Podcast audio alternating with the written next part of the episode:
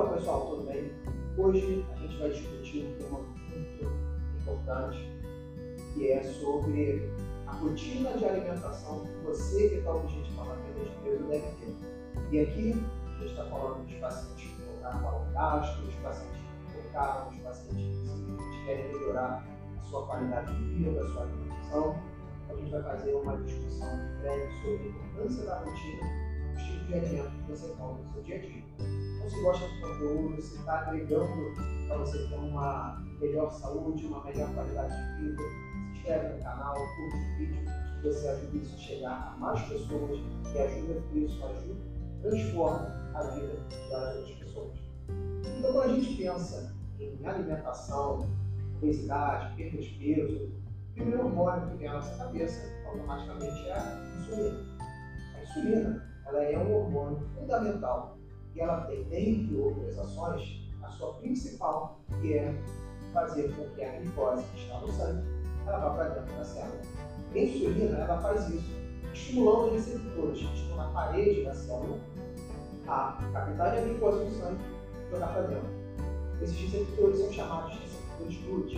A insulina ela age muito preferencialmente no chamado GLUT4, que é um receptor que está na parede adipócitos, estrutura das células musculares das células musculares cartíacas. Musculares, digo, são as musculares esqueléticas. As musculares responsáveis pelo nosso movimento, pelo nosso dia a dia, as atividades físicas etc. Então, basicamente, quando você tem um estímulo à insulina, você vai ter a produção de insulina pelo pâncreas, essa insulina vai ser liberada na corrente sanguínea e ela vai estimular os receptores a fazerem a captação dessa glicose. Então aqui a gente já tem um primeiro detalhe. Se eu faço um estímulo muito grande de insulina, eu vou ter essa glicose retirada muito rapidamente do sangue. Então, primeiro, se eu faço um estímulo muito grande de insulina, eu vou ter um esforço maior do pâncreas para fazer uma liberação de insulina rápida, e essa insulina ela vai agir de forma muito rápida, já tirando a glicose está no sangue e jogando o músculo cima de poço. Tomado a isso, o que vai acontecer?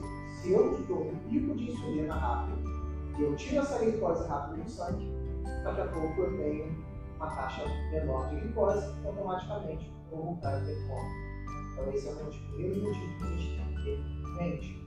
Segundo, eu falei, a insulina ela vai tirar a glicose que está no sangue, ela vai colocar músculo tecido adiposo.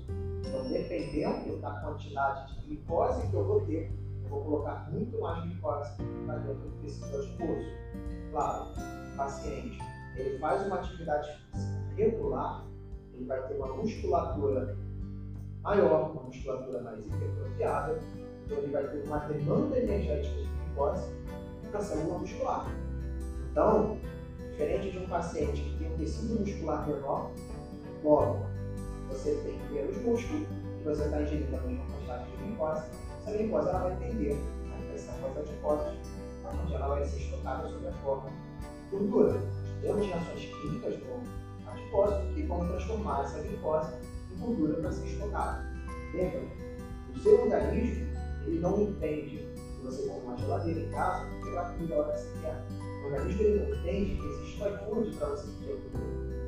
Então o organismo ele foi programado por todos os ideias de evolução a estocar a gordura e não sabe como você terá outra nutrição. Então, dito isso, a insulina ela vai agir de forma pegar essa glicose e distribuir para células de gordura e células musculares. Então a gente tem, pensando nisso, como trabalhar tipo de forma que eu quero esse pico de glicose para fazer estimulação dos receptores. Eu posso querer te dar um alimento para te dar um pico muito alto de glicose ou um alimento que vai dar um pico menor, de forma que eu vou ter uma liberação de insulina de forma mais lenta e vai deixar o paciente com uma melhor saciedade e não vai fazer um pico de insulina. Como que a gente consegue isso? Através dos chamados alimentos de alto ou baixo índice glicêmico. E esses alimentos, eles vão gerar na sua absorção, quando forem ingeridos, diversas formas de liberação da insulina. Vou dar um exemplo. Se você come um alimento que é rico em açúcar, doce, bala, são praticamente açúcar com algum outro corante, alguma outra coisa para dar um sabor. Você está ingerindo praticamente açúcar, glicose. Então esse alimento ele vai ser rapidamente absorvido e rapidamente ele vai estimular o pâncreas a fazer um pico de insulina. Diferente quando você come um alimento, por exemplo, uma batata doce. É um alimento com baixo índice glicêmico. É um alimento que vai fazer com que a glicose seja liberada de forma mais devagar e o pâncreas não precisa fazer um pico tão grande de insulina. Ele consegue liberar a insulina de forma mais lenta e essa insulina, numa menor quantidade no sangue, fazer uma menor estimulação dos receptores glúteos. E qual é o ponto importante aqui? O ponto é tudo no nosso organismo, quando é demais, leva a um estilo de resistência. Então, se eu começo a ter níveis altos de insulina o tempo todo, devido ao tipo de alimentação que eu estou um alto nível de insulina vai fazer com que o meu organismo interprete ele não precisa, pelos receptores, dessa quantidade de insulina. Lembrando que nosso organismo trabalha com regulação hormonal.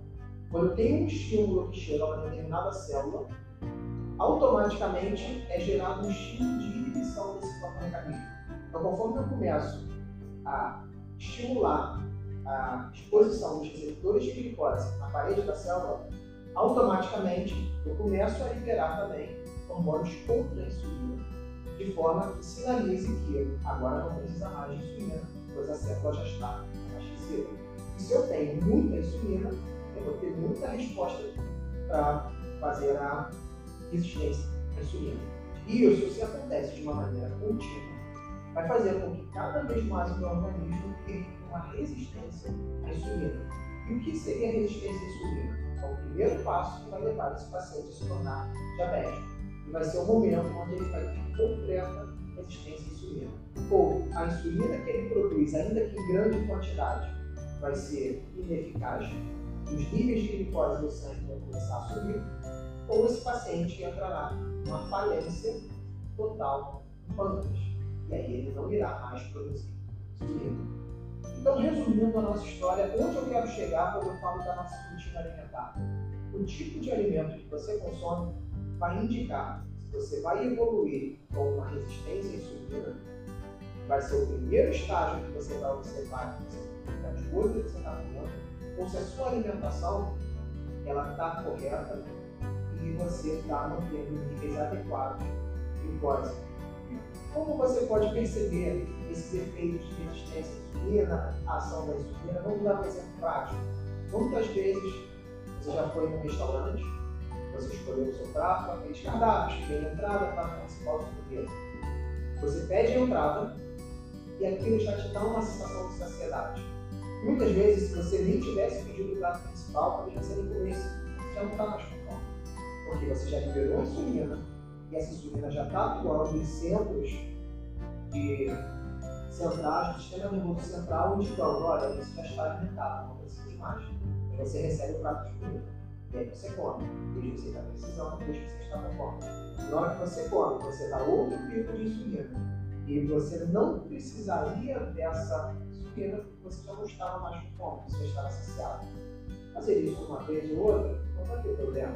Mas quando isso se torna uma repetição, seja através da quantidade de comida ou da qualidade do alimento, aí nós começamos a ter um fator de risco para a diabetes e a resistência. Então, esse é o primeiro passo da nossa rotina. E o segundo passo da nossa rotina vai ser em relação aos horários da alimentação. Mas isso a gente vai falar no próximo vídeo.